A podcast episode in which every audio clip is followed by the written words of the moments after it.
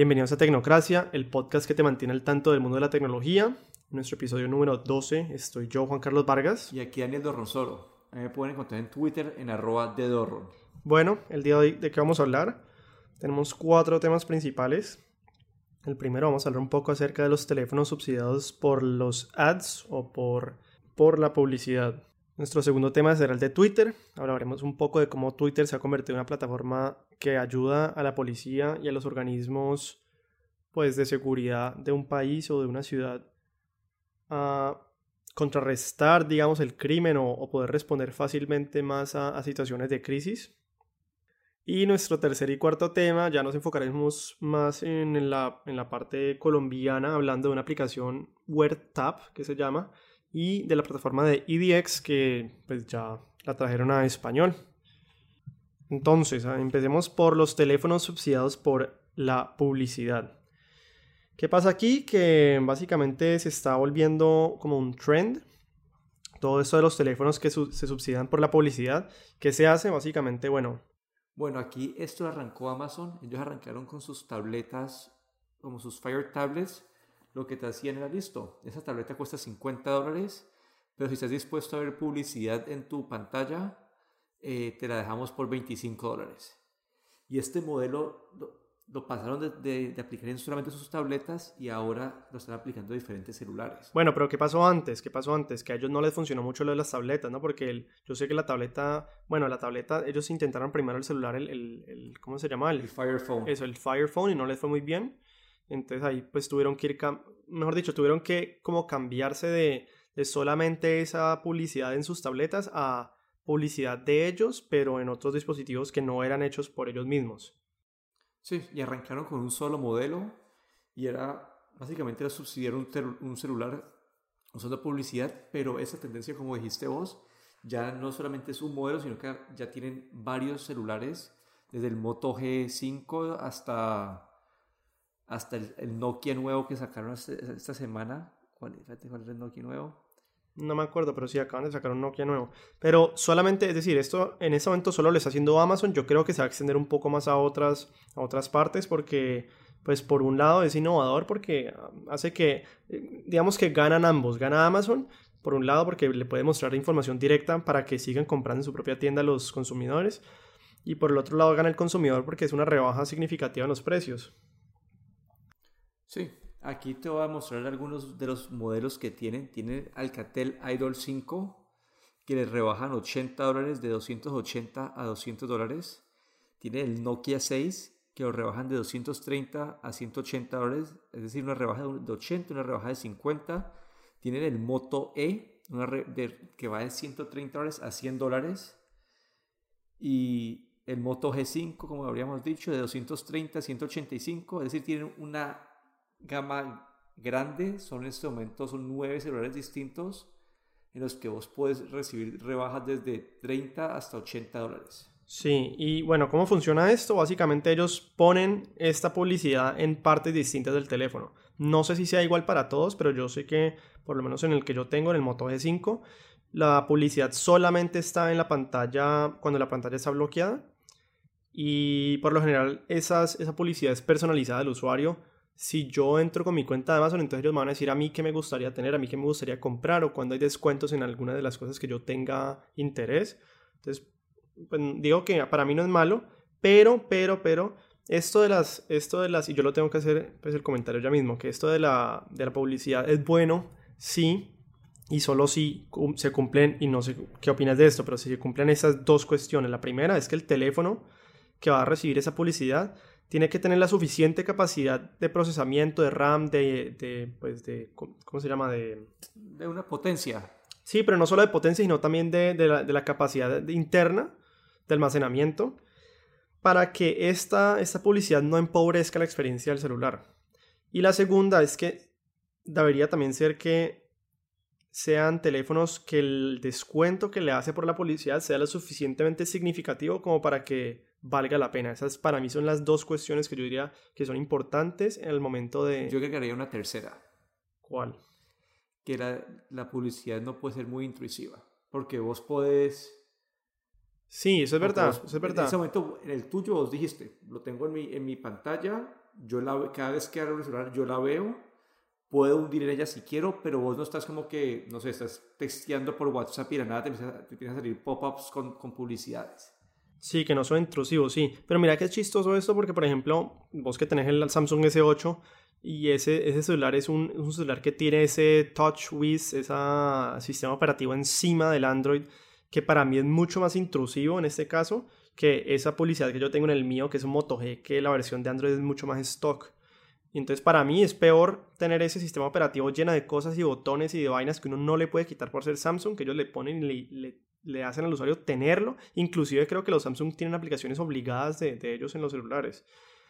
Mientras que en este lado, pues para mí lo único que me molesta y que en verdad no me molesta es que me sale una pequeña barrita con la publicidad cuando el teléfono está bloqueado y de resto ni me doy cuenta, no, no me sale nada más. Entonces para mí es perfecto. Sí, a mí lo que, pues el objetivo de esto, el valor que yo le veo es que le está dando a las personas que no tienen los, recursos para comprar un celular de, de 250 dólares, le está dando una, una, manera de comprar un celular de 180.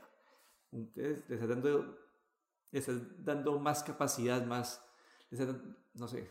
Sí, más competitividad, es decir, no solamente son por lo general teléfonos que ya de por sí están compitiendo en gamas bastante peleadas, como lo son el low range, pero de altas capacidades, pues de, de baja gama, pero de que tienen buenas capacidades, sino que al hacer estos descuentos hace que entren mucho más fuerte al mercado. Es decir, por ejemplo, mi celular, si yo no le no, no, no tendría esa rebaja, el celular creo que solo me costaría como 235 dólares, que son, ¿cuánto es eso? Como 700 mil pesos colombianos.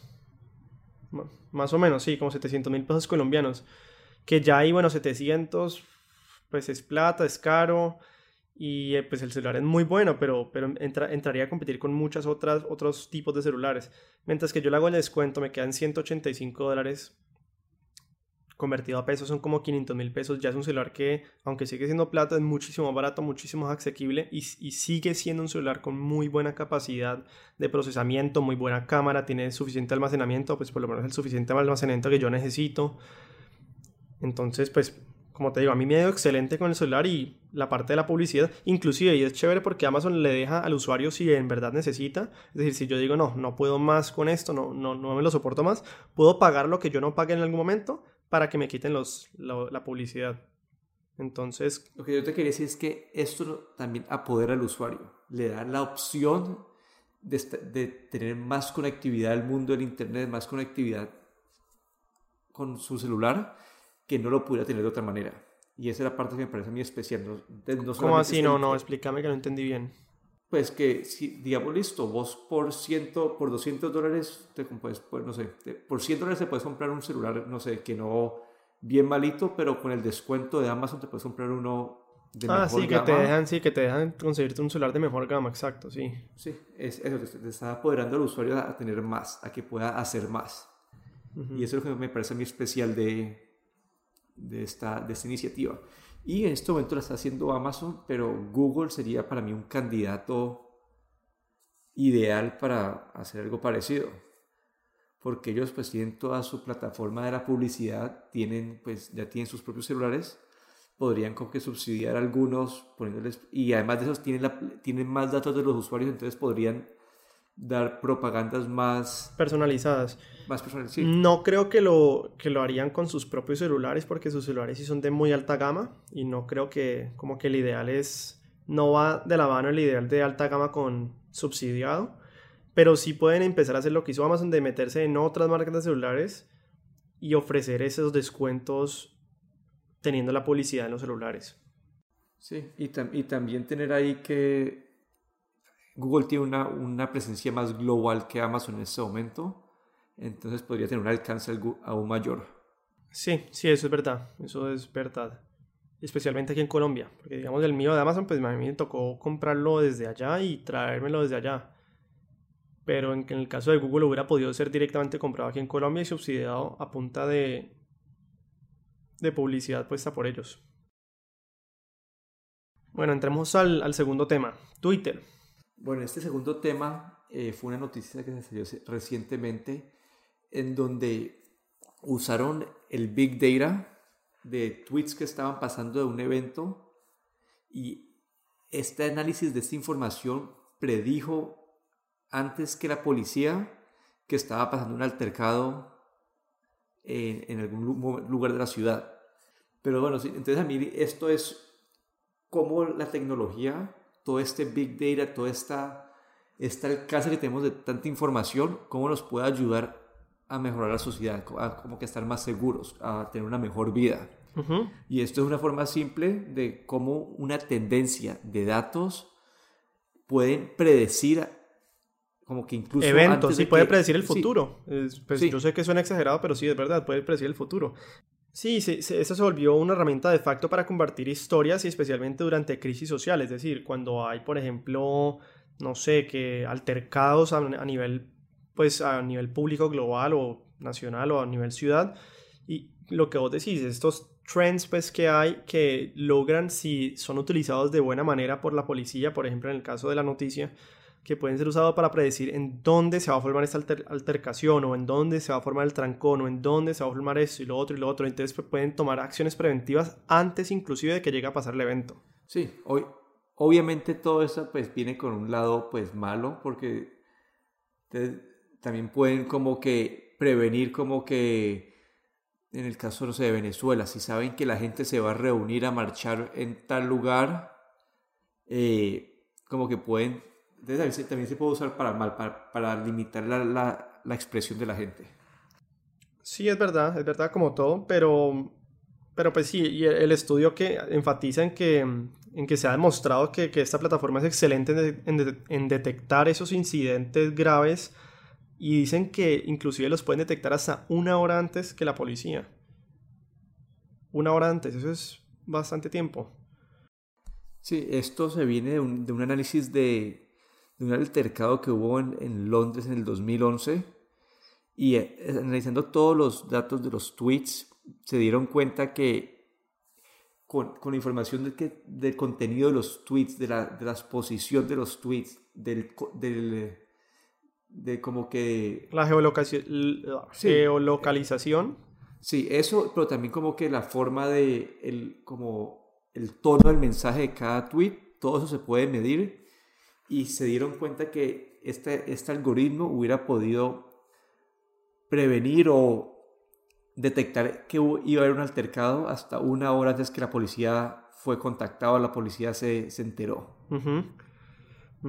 Y pues bueno, todos esos temas de, de, esos algoritmos que todo el tiempo están, pues, o bueno, de la, de la inteligencia artificial que todo el tiempo está analizando esos patrones de datos que son millones de millones de datos por segundo que entran a mí me parece muy interesante no solamente para la policía, sino para cualquier cosa. Yo, yo sé que, por ejemplo, ya lo están utilizando para en Londres, en la bolsa de Londres, para predecir cómo van a subir o bajar las acciones. Entonces compran automáticamente la computadora, compra acciones o vende acciones y hace microtransacciones a niveles, a nivel pues, de milisegundos, pero cada transacción que hace está ganando un porcentaje pequeño, pequeño, pequeño, pequeño, y en últimas eso a nivel, pues a nivel grande son millones y millones y millones de, de dólares o de libras esterlinas. Bueno, y no solamente es el uso como desde el punto de vista de seguridad, como de un altercado o el punto de vista de la bolsa de valores, pero el, uso de los datos como que se puede usar para todo, como que desde para, para medir el sentimiento en un partido de fútbol, hasta, no sé, para predecir dónde va a estar una bicicleta en la calle, como que toda esa información que tenemos hoy en día como que es, nos da mucho poder para poder, para poder entender lo que nos está pasando alrededor de nosotros y tomar mejores decisiones.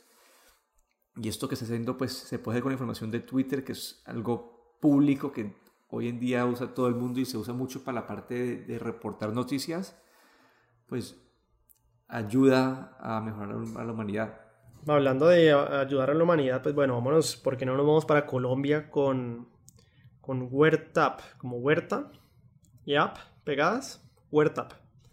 ¿Qué pasa aquí? Bueno, Colombia, como todos sabemos, es un país muy fuerte en el tema de la agricultura, pero en este momento existe como una brecha entre el productor y el cliente, el cliente que compra ese producto. Estoy yo que compro, por ejemplo, la piña, está el campesino que la cultiva, pero hay un intermediario muy, muy, muy grande que es el hipermercado o el supermercado, que es esa, ese éxito, ese Carrefour, y es el que más porcentaje se lleva de las ganancias en ambos lados. Es decir, me cobra a mí lo más alto, pero le paga lo más bajo posible al campesino.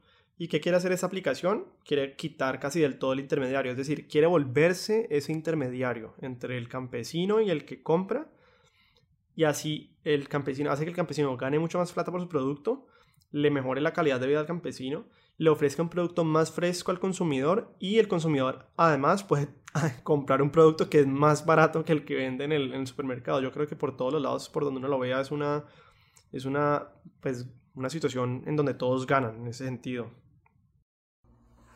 Sí, ahí lo único, pues, me parece a mí chévere poder como que tener más acceso, pues, a las frutas frescas, pero también me pone a pensar si ese modelo de negocio es viable, porque al final WordTap se convierte en el intermediario y tienen que hacer plata para poder subsistir. Los costos de ellos de, mantenimiento, de, de, entrega, tienen que ser muy bajos para poder, para poder que este modelo de negocio funcione. Entonces toca ver cómo, cómo lo pueden hacer. Eso es verdad.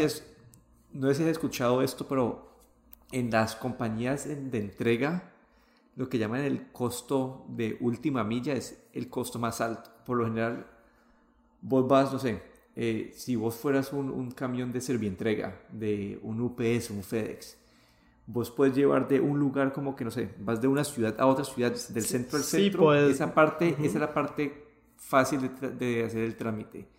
Pero a partir de ahí, a entregar a cada apartamento, esa es la parte más costosa. Claro, porque es el volumen que estás moviendo. En, en, un, en un, pedazo estás moviendo, por ejemplo, un millón de sobres a un solo punto, mientras el otro estás moviendo un solo sobre a muchos puntos distintos. Y claro, se te sube mucho el costo. Sí, entonces toca ver cómo va a ser Huerta para, esa, eh, para que ese costo no se les crezca mucho y puedan seguir a flote. Ah, a ver, pues yo pensándolo así, como rápidamente, yo creo que ellos por un lado, si ellos cobran lo mismo que cobra el supermercado, se están ellos ahorrando el almacenamiento, eh, se están ahorrando pues el pago, digamos, del arrendamiento del sitio en donde se vende la fruta. Yo creo que pues puede existir ese balance, ¿no? Porque ellos se ahorran unos costos, pero incurren en otros costos. Entonces puede que ahí esté como ese balance que no estamos viendo en este momento. Pero pues no te sabría decir.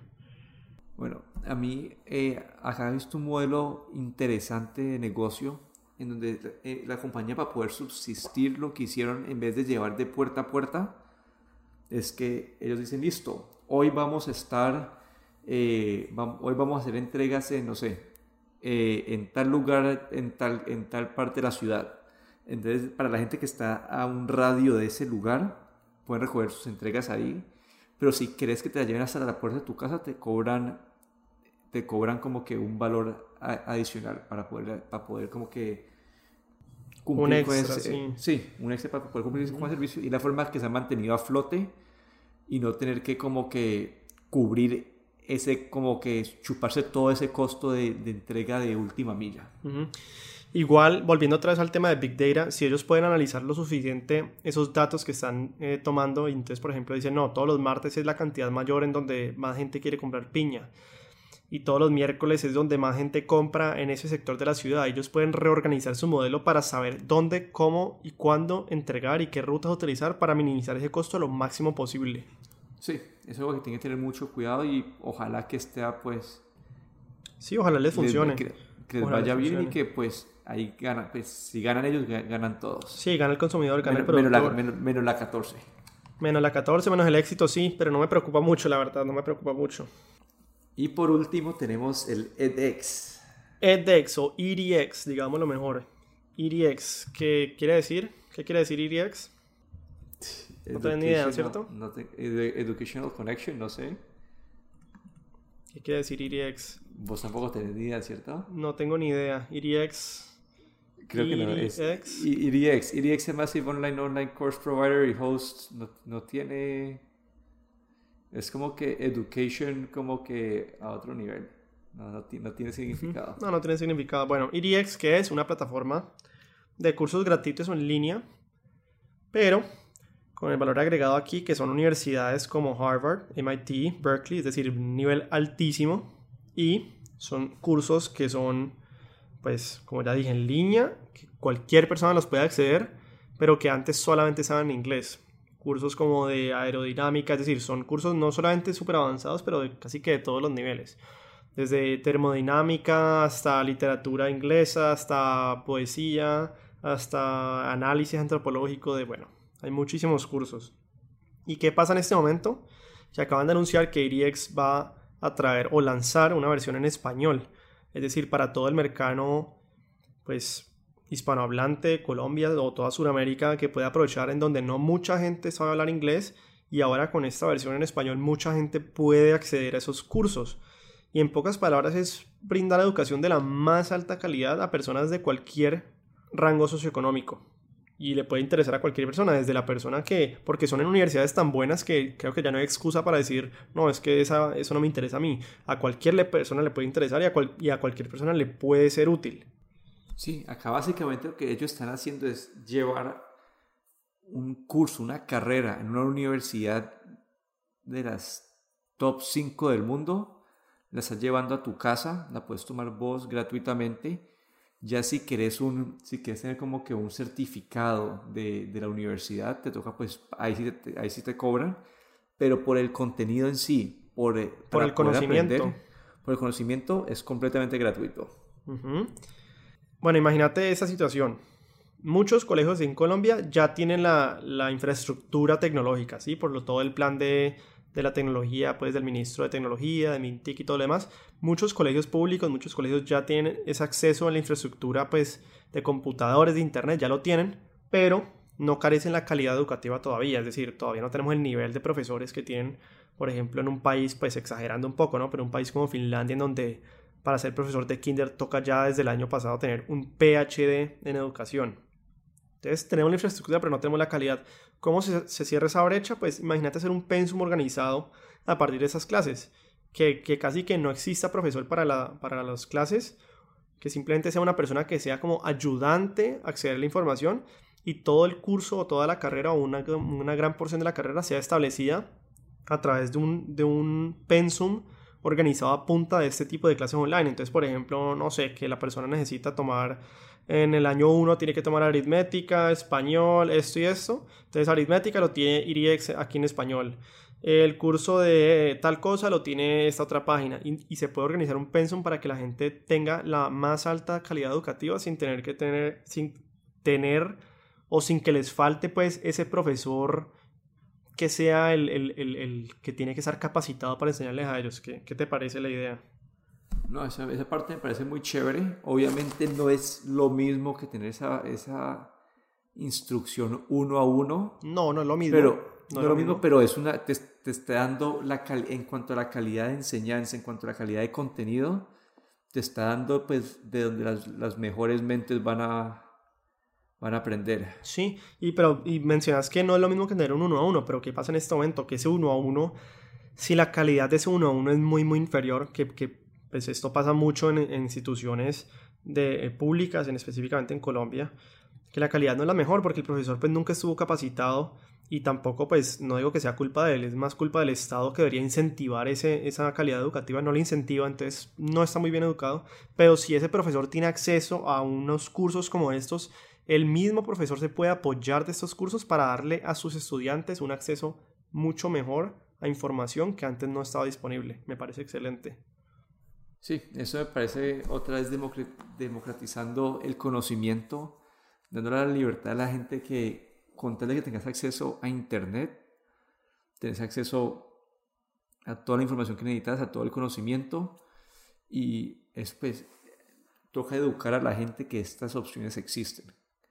Porque no todo el mundo es consciente de que en Internet hay, pues otra vez como dijimos, Coursera está edX está linda, hay mil cursos, mil páginas que están cursos, algunos de ellos completamente gratuitos y puedes estar aprendiendo, eh, ¿cómo dices? Skills. Eh, puedes estar aprendiendo habilidades.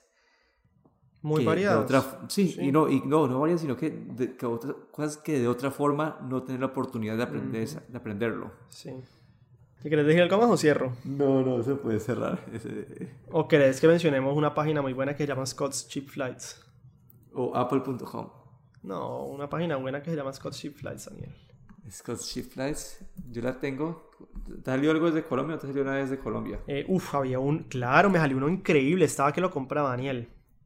¿Cuál te salió en Scott Ship Flights? Bogotá, Tokio. ¿Sí?